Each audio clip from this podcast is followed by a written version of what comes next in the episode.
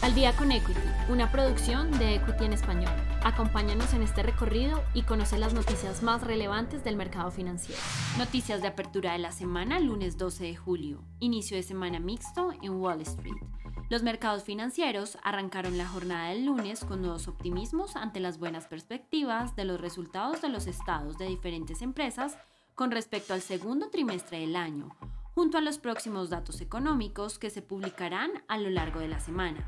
Sin embargo, las preocupaciones por parte de los bancos centrales ante la nueva ola de contagio de COVID-19 y su nueva variante Delta limitan los crecimientos por parte de los activos con mayores niveles de riesgo. Petróleo a la baja por preocupaciones ante contracción económica. Los mercados financieros arrancaron la jornada del lunes con los ojos puestos ante las contracciones que han mantenido los precios internacionales del petróleo debido a las preocupaciones que han surgido ante la desaceleración del crecimiento mundial. Este hecho ha contrarrestado la perspectiva de ajustes en los suministros del petróleo, luego el estancamiento de conversaciones entre productores de petróleo.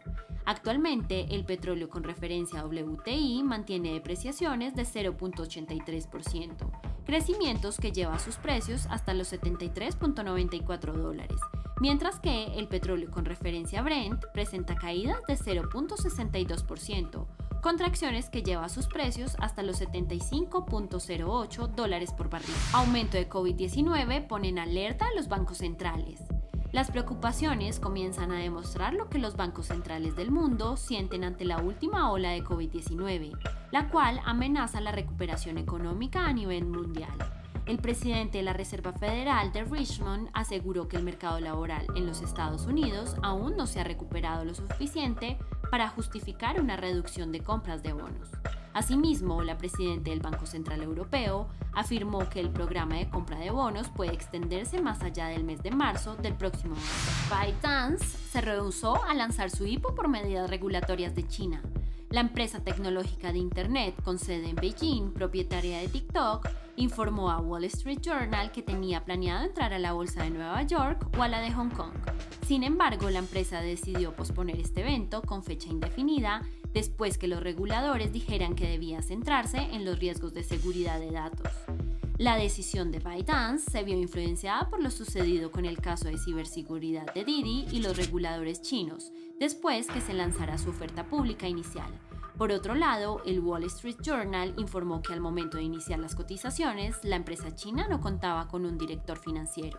Expectativas de inflación aumentan. En lo que va del año, la encuesta de expectativas del consumidor de la Reserva Federal de Nueva York señaló que las expectativas de inflación promedio para los próximos 12 meses se ubicaron en 4.8%, siendo este el mayor nivel en la historia desde 2013.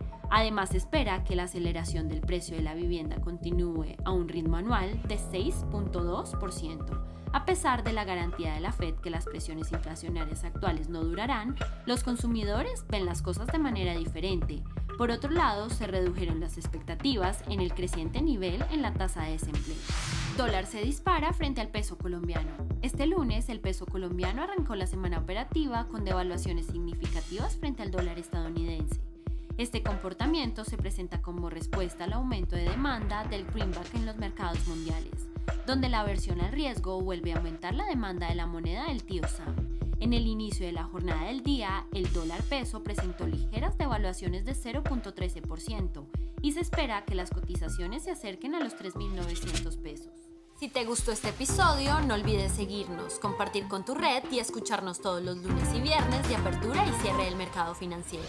Esto fue Al Día con Equity. Nos escuchamos en el próximo episodio.